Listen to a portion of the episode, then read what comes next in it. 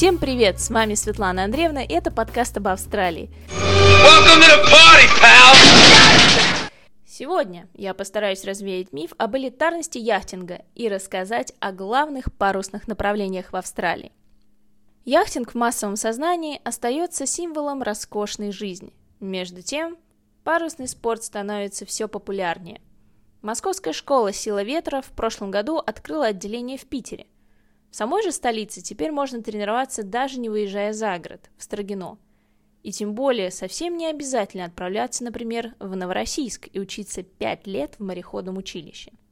Не спорю, придется выложить кругленькую сумму, но с другой стороны, получив права, вы сможете брать яхту в аренду, распределяя стоимость, скажем, человек на 6. Выйдет примерно как проживание в среднем отеле. Австралийцы отличные яхтсмены. Это обуславливается тем, что э, большая часть населения страны сосредоточена вдоль береговой линии, и даже от Канберы до побережья всего полтора часа на машине. Для яхтинга здесь есть все – безбрежный океан, развитая инфраструктура, бесчисленное количество красивейших бухт и заливов. This is incredible. I had no idea. It's indescribable. Всего в стране зарегистрировано 67 яхт-клубов. Два наиболее значимых – это Cruising Yacht Club of Australia, откуда стартует ежегодная регата Сидней-Хобарт – и Royal Perth Yacht Club, которым в 1983 году удалось отвоевать Кубок Америки у Нью-Йоркского яхт-клуба, державшего первенство в течение 132 лет.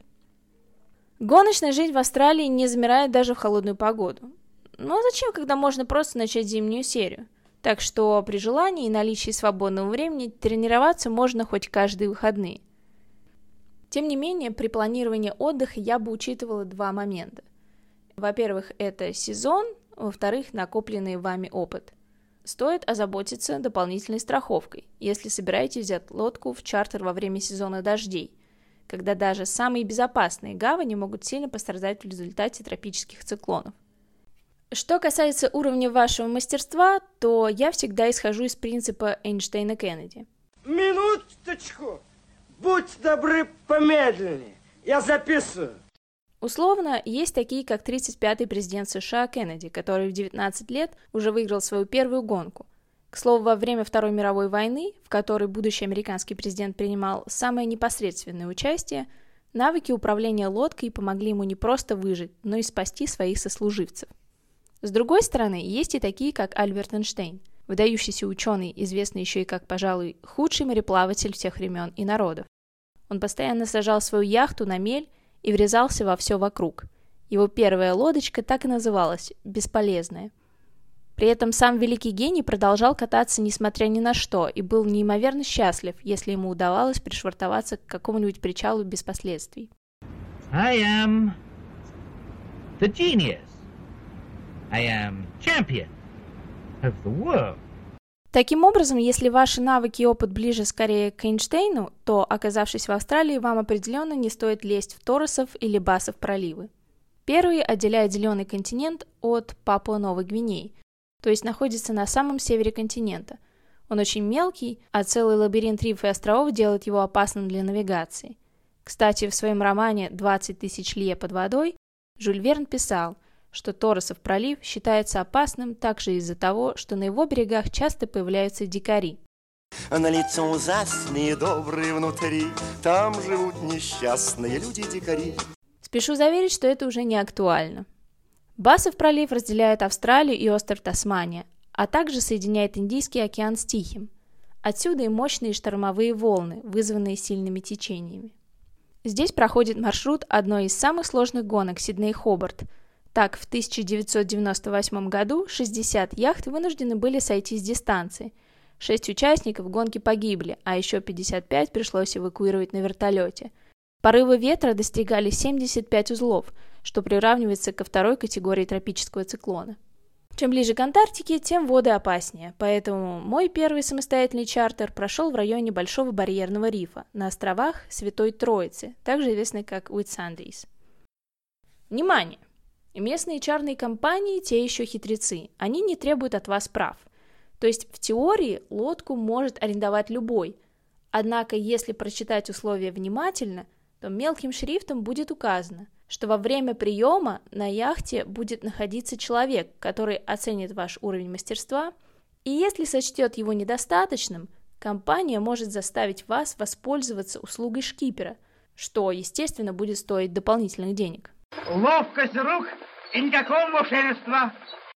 Более того, стоянка в марине чартерной компании, в том месте, откуда вы, собственно, и берете яхту, платная. То есть, если вы захотите переночевать в цивилизованном месте, следует быть готовым раскошелиться еще на 120 австралийских долларов. Поэтому первую ночь мы встали рядом с Мариной на буй самого хозяина лодки, любезно предоставившего свое место бесплатно. Кстати, ночевать рядом с Мариной нам пришлось еще и из-за другой местной особенности – Навигация здесь разрешена с 7.30 до 16.00, потому что в остальное время недостаточная видимость и можно напороться на риф. На следующее утро мы двинулись в сторону знаменитого пляжа Уайт-Хевен. В 9.30 я включаю радио, чтобы послушать прогноз погоды и доложить чартерной компании о своих планах на день. И мне сообщают, что выбранное нами место для стоянки не очень. К вечеру ожидается сильный ветер, а бухта рядом с пляжем не защищена как раз с той стороны, откуда он будет дуть. Предложенная компания место меня тоже не устроило. В итоге было решено в один день добраться и до пляжа, и до бухты Нара, красивого узкого пролива, куда мы собирались зайти в последний день уже на обратном пути. А это на минуточку дополнительно 15 морских миль. Весьма приличное расстояние, учитывая нашу микроскорость в 5-6 узлов. В итоге, за весь день мы прошли около 40 миль, едва успевая переводить дух, и все равно бросили якорь на час позже положенного. Но оно того стоило. Бухта Нара оказалась одним из самых удивительных мест во всей Австралии. Когда начало смеркаться, вода вокруг нас ожила. Сначала летучие рыбы буквально стукались о борт, затем повыпрыгивали морские жители покрупнее. А когда на небе появились звезды, вдалеке кто-то фыркнул, похожий на дюгоня. Утром мы отправились на моторной лодке исследовать берег. Осмотрев пещеры аборигенов, вернулись обратно и обнаружили, что полчаса отлива оказалось вполне достаточно для того, чтобы лодка полностью оказалась на берегу. А кое-кто еще и забыл поднять мотор. Масик! Ты повасик! К счастью, с горем пополам все же удалось выпихнуть ее в воду, после чего мы решили немного понырять с масками и выдвигаться обратно к Марине. Последнюю ночь мы снова встали на тот же самый буй, любезно предоставленный владельцем лодки. Внутри я так и не смогла заснуть из-за невыносимой жары и духоты, поэтому вышла на палубу, где проспала часа два под дождем. Ну и, конечно, простудилась. Утром я завожу двигатель, а он, совершенно верно, не заводится. Вот же пять минут, и мы должны быть в Марине, мне оставалось только заправиться и пришвартоваться – а он нет и все, еще сигнализация орет.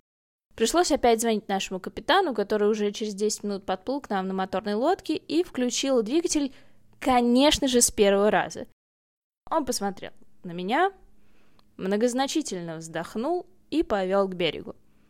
Зато я спокойно выдохнула.